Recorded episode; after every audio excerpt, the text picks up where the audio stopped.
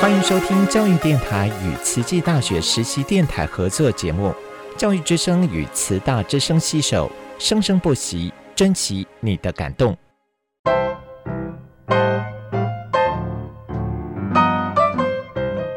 嗨，大家好，欢迎来到趣谈秀。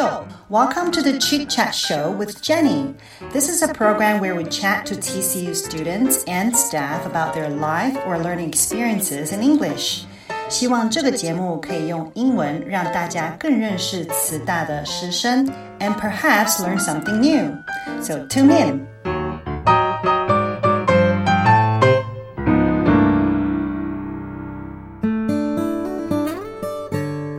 Hello, listeners. Welcome to Jenny's Chit Chat Show. How is life treating you this week? For the next 10 episodes, I'll be interviewing students from my public speaking class. As part of the public speaking, my students will be telling personal stories, and these stories uh, have taught them important life lessons or made them who they are. Today, uh, I like to think of myself as someone who listens to stories or a story collector. And today I have Yuri, Yuri Huan, with us. Hello, Yuri. Welcome to the program. Hi, everyone. Hello. So, Yuri, uh, what, what do you study in, in TCU? Um, I am a um, senior Senior. in the Department of Human Development and Psychology. okay. And uh, are you Taiwanese? I'm no, uh, I am from Malaysia. I am Chinese. Okay. Mm-hmm. Where in Malaysia? So I was born in Johor, Johor Bahru. It, it's the um, southest south Okay. state uh, city actually of the country. Oh, is it a coastal city? Um, I mean, it's big enough to be a coastal city. Okay. Okay. So somewhere in the south. Yes. Ah, okay. So this is your fourth year in Taiwan? Yes, it then? is. Okay. So how do you know about uh, uh, psychology and TCU? So, um, for TCU, my sister uh, was studying here. So, when I had to apply for a university, I, well, it was very obvious that I just had to come to TCU. Okay. And um, as for psychology, well, I guess that's a different story. Ah, okay, sure. Uh, so you have a sister uh, here. yes, I Is she still here? Um, well, she just graduated last semester. Yeah. Um, yes. And- From uh, she just um, it was a master's program. Ah. Um, it was something biotech. Oh, okay. Something. yes, because our life science has Yes, went yes, under, yes. Mm-hmm. Uh, underwent a name change and program change. I see. Okay, so you do, do you just have one older sister? well, I have a younger sister. Mm-hmm. She's still in Malaysia. She's um, finishing her last year in high school. Wow. Okay, so uh, uh, four years of uh, age difference. Uh, ish. Yes. Yes. Okay, and so just three of you in your family. Mm-hmm. Okay, and how are your relationship with each other? Um, well, I mean, me and my older sister are kind of closer Mm-hmm. than we were as children because, um, I mean, we were studying abroad together. Right. So, yeah, we spent more time with each other and we got closer. Mm-hmm. And as for my um, younger sister, Mm-hmm. we, well, we just coexist basically. Okay. Okay. Yeah. So- oh, oh, and I have a younger brother as well. Okay. Uh-huh. uh, which is 10 years younger than me. Uh Um, he's still in primary school. Wow. And um, I'm more of a mother figure Mm. to him um, um, as, a, as opposed to a sister figure. right. Right. So I would think you're very different from your siblings because your older sister major in life science and you're in Right. psychology, and your Mm. younger sister uh, just siblings. We're just, we're just siblings, yes. Right. Okay. So Yuri shared uh, her story with us in one of the presentations in public speaking course. And uh, after I listened to her presentation, I thought, wow, what a courageous girl uh, in sharing such an intimate story. Um, and it has to do with her upbringing and her family. So please tell us the, the story. So, uh, um, hi everyone. Hi. I um so to start off my story, I would like everyone to sort of imagine like the most traditional Asian family. Okay. Uh, well, that was basically the environment I grew up in.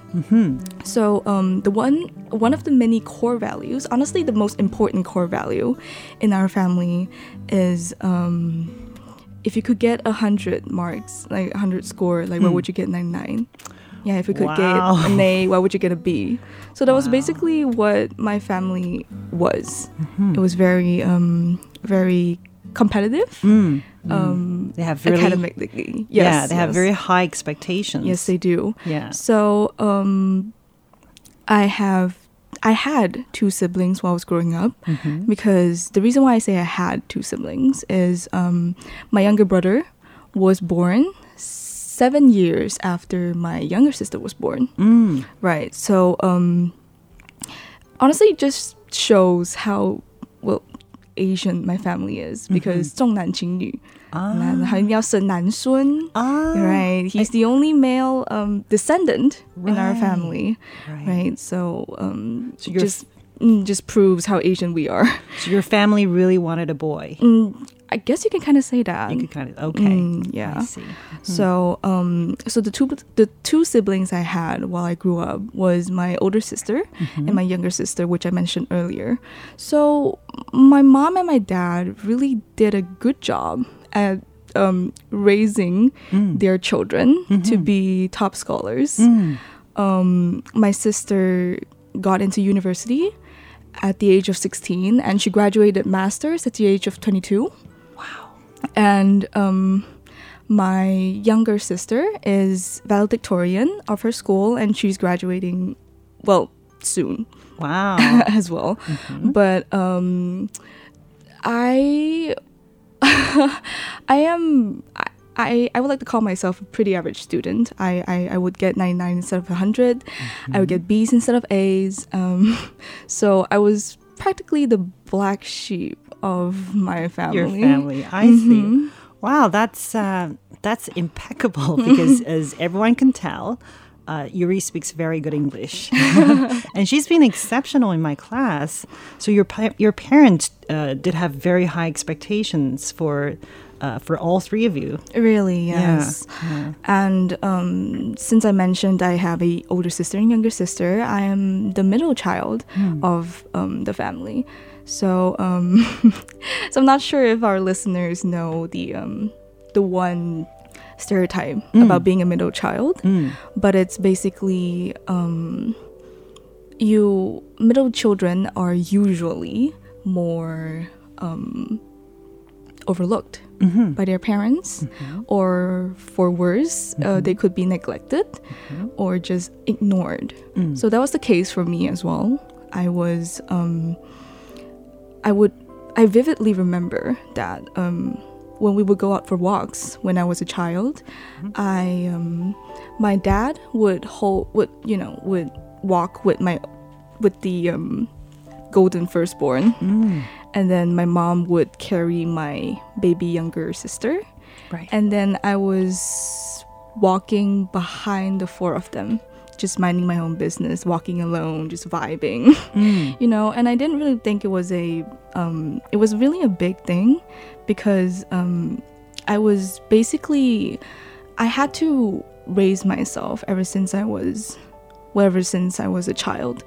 And um, i was just alone in in my family Okay. right so um it really even if it gave me like a sense of independence because i had to raise myself i had to figure out the world my own but um it was also a bit of an insecurity of mine and it, it, it gave me a um um, insecurity, a very a very desperate need for attention from my parents because I was seeing the attention they were giving my siblings, and I thought, um, what did I do wrong to deserve, you know, um, not getting attention Yes. from them? Not getting the full attention. Right. Yeah, and we we we have this. Uh, we there's a name for it, right? It's called the middle child syndrome. Right, right, right. Yeah, and it, sometimes it's uh, it works both ways, I guess. I yes, it does. yes. Okay.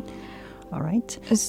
Uh, so, um, um, at the age of nine, since I was so desperate for the attention from my parents, I um, I, I did something really heroic back then it was heroic. So um, at the age of nine, my mom was diagnosed with breast cancer, and um, it was it was it was a pretty big impact on our family. So I took the initiative. I volunteered to be my mom's uh, primary care- caretaker at the age of nine. Caregiver. Caregiver, sorry, right, Okay. caregiver. Yeah. and um, it was it was at the start it was just um, reminding her to take her medication or um, um, sometimes making her food because she was a bit too tired from the chemotherapy. So um, it was simple things until her cancer got worse um, pretty quickly as well and um, she was bedridden by when i was the age of 10 Okay. so, um, t- at 10 years old, I had to be fully responsible for my mother's well being. So, for the average 10 year old, it would usually be um, just going to school and then coming back from school and then just doing your own thing, like um, maybe going out with your friends, uh, meeting with your neighbors, um, going out for rides, or uh, even going to McDonald's for an ice cream. Yeah. Right. So it was just that is the life for an average 10 year old. But for me, I was um, most of the time, or most of my free time, anyways, I was in the hospital uh, taking care of my mother. Um, I had to bathe her, I had to feed her. I um I even had to uh, change her diapers Wow. at some point, right? So um it was a lot for a 10 year old, I Yes, think. It was um, a lot of burden, a lot of responsibility for me, um, for such a tiny me. Yes. Right. 10 year old. Yes. hmm So um, I got the attention I needed, obviously, because um, right now I was the um, sort of like the I was in the spotlight of the family because I was so young, but I still took on such a responsibility to take Yes. to take care of my mother, and um, but in return, I I had to carry so much weight on Yes. me, and um, it really did an impact on me. And um, yeah, so um, Why did you decide to take on such role at such young age? because I was very insecure for attention, I didn't really realize it back then. Okay. I, I just kept thinking that it was something I had to do. Okay. It was something I was born to do. okay. sort of like that. It was. It just felt like, oh, um, everyone has to take care of their mother. So I, I just thought it was a normal experience for um, a ten year old to be changing her mother's diapers. normal. Wow. Right. Normal.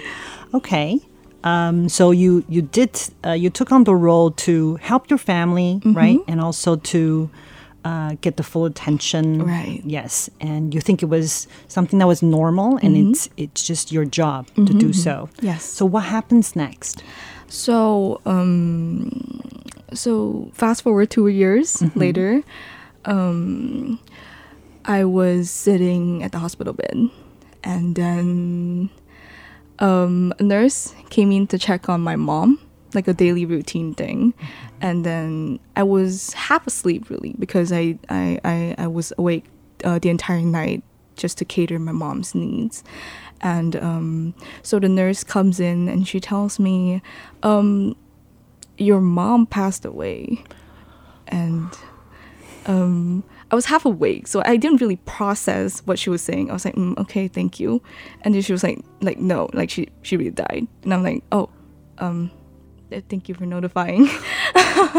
right. So um, on the day my mother passed, it was a relief for me, really, because I um, I couldn't process the grief. I didn't even know what grief was, but um, I I felt the burden, like all the responsibilities were taken off me in one day. But before the day ended, uh, it kind of dawned onto me that oh, um, she really passed. So um, I was, I started to feel really angry, really frustrated, and honestly just betrayed because I put so much time and effort and I I um I sacrificed so much for you and then you just left me. So um really it was so I gained another burden. Twice the size as before um, on my shoulders on the exact same day, right? So um, it was really hard for me. And since I was um, turning into an adolescence, I was going into adolescence. I was starting, yes, the hormones and everything. Um, I started to be. I started I st- uh, um I started to spiral really. I was going into pretty deep depression. I was angry at the world. I was sad about everything. It was just a lot of big feelings, a lot of big emotions for such a young, such a small girl. So um Did you talk to anyone about this? no, not really. I didn't really know who to talk to because since I was going through like such a deep, dark phase of my life, um, I went from an average student to a horrible student, really. so I was, um, I was barely doing anything in class. I was barely passing. I was only doing the bare minimum for everything, really. So the reason why I didn't know who to talk to was because, um, well, I, I was distant with my dad. Um, um, my siblings as well. They didn't really know me well, and um, my peers looked down on me because I was such a horrible student. And um, my teachers, well, I mean, why, why would they? why would why wouldn't they hate me? So um, there's that really, and um, and um, I I just I just um, sort of lived as a living shell of a human, just walking around, just living day by day Right. in my high school, in my middle school life, to the point I had to drop out of high school, my last year of high school, because I couldn't keep up. I just I, I couldn't catch up with um, the um, schoolwork and everything, so I just had to drop out. That that is a strong depression right there. It's a, a very key indicator. Right? Right. So how long did this last? How long um, how long did it take you to come around? Um. So, I, I um. Well, uh, uh, rewind a little bit. Okay. Um. It was, um, since I dropped out of high school, I um. I still had like a little certificate I could to apply for university. Okay. And since I mentioned before that my family is very, very Asian and very, very um, strict about um, education, my dad made me to apply for university, Okay. anyways. Um, so um, I knew which university I was going to go into, right? Um, it was TCU because my sister was here. yes. Um, but I didn't know what department to apply for back then. So for the application we have to write, there was a section which we have to write our life story. It's like a little autobiography, and um, so I wrote mine. And then when I was finished writing it, I um, I proofread it, you know, just to make sure there wasn't any grammatical mistakes or whatsoever. And then after proofreading it, I was shocked. Honestly, I was, um, I didn't know what to say because after reading my life on paper, hmm. like written it out, it was just so, it was very sad. It mm-hmm. sounded so sad. It sounded so um, traumatic, really Right. Yeah. to just i mean i i didn't even know how i lived through all that mm-hmm. by myself so it was a very traumatic right experience. it was very Yeah. very hard on me it was a very hard life I think having a, a family death uh, is a number one stress. Mm-hmm. Yes, right? yes, yes, uh, it is. Factor. yes Yes. so um yeah it was just i i took a step back and then i started to think why my life was so hard like why why why why did i suffer more than other people so after a few days of thinking i came to a conclusion where i i realized that um i was suffering because i couldn't find anyone to talk to I couldn't find help. I couldn't. I didn't know who to look for help. So um, as I as I came to this very sad conclusion, really, I was going through the um, department list of uh, TCU, Yeah. and then I found human development and psychology. So I thought to myself, um, okay, psychology, isn't that like the crazy people science? Crazy people science. like, don't they study crazy people and then like cure them or something? so, um, um, I, but but I took an interest to it because I thought I was somewhat of a crazy person myself. so um, I I looked into it, and then there were two words that really, um, that were really that caught my attention. Really, and the first word was counseling. Mm-hmm. The second word was therapy. Right.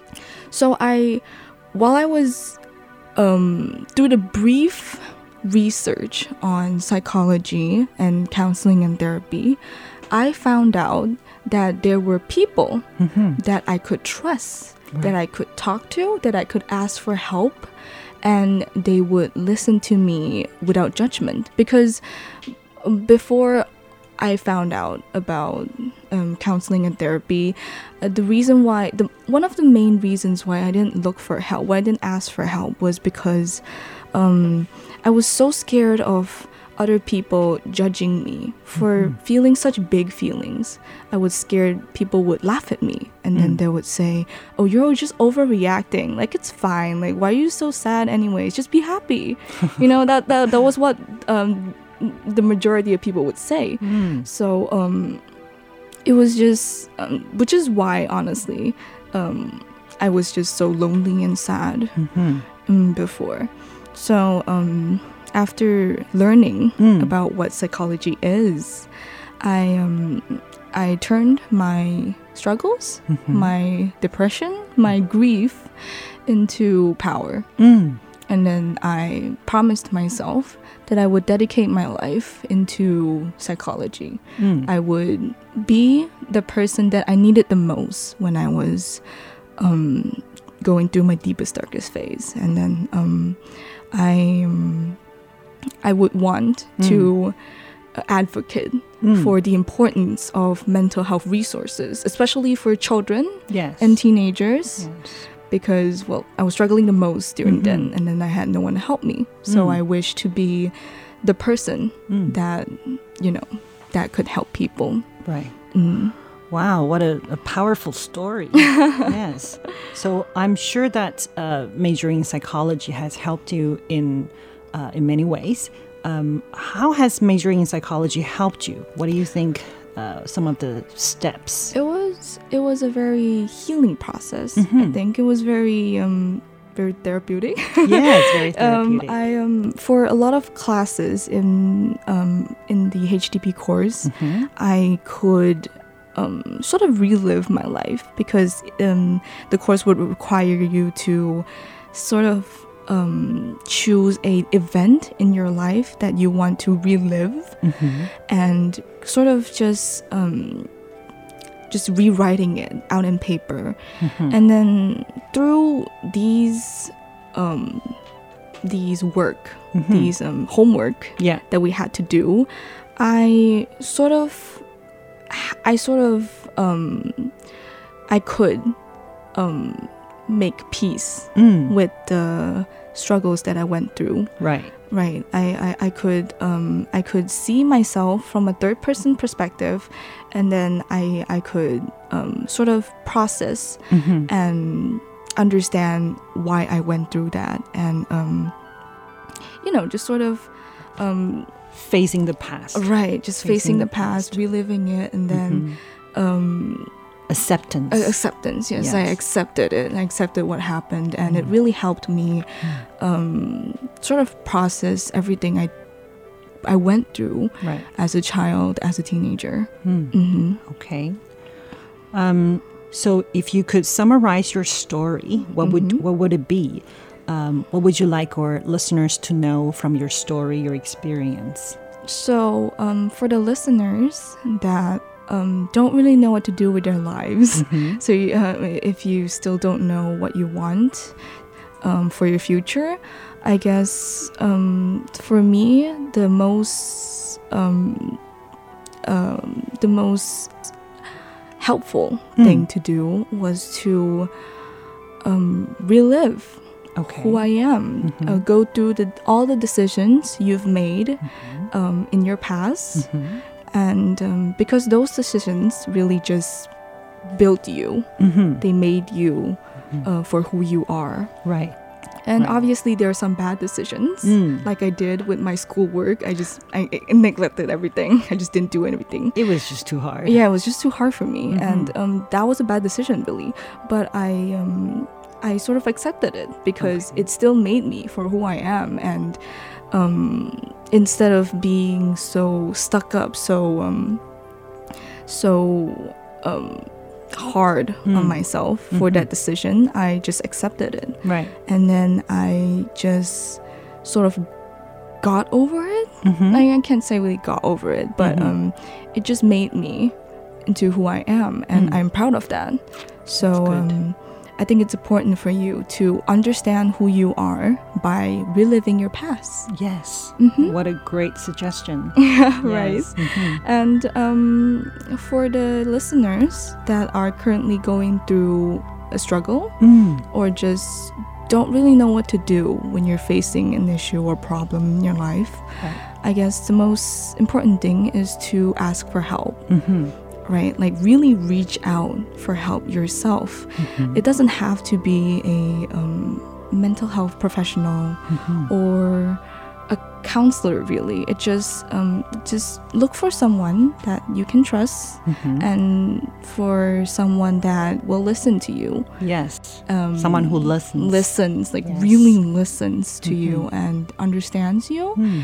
and will listen without judgment really that's very important um, you have to reach out by your own because we um, other people don't really um, won't really assume that someone is in trouble Right. They won't assume that you are facing issues Mhm. because we're optimistic we're Mhm. optimistic beings so um, you really have to just reach out for help your own Mhm. and um, find the support you need Mhm. Mhm. Thank you so much, Yuri. Um, and thank you for sharing such a uh, an intimate past. Mm-hmm. Um, to me, I, I, I do think that when I heard it, I think it's a very traumatic story, Right. and uh, I don't know what I would do if I would do it, if I would fare any better if I were in your situation. Mm-hmm. And thank you for uh, pouring out and sharing with us and your life lessons. And. I think um, through this process, I learn a lot from students and particularly from your story as well. Mm-hmm. So thank you for coming onto the program. Okay, thank you too. Thank you.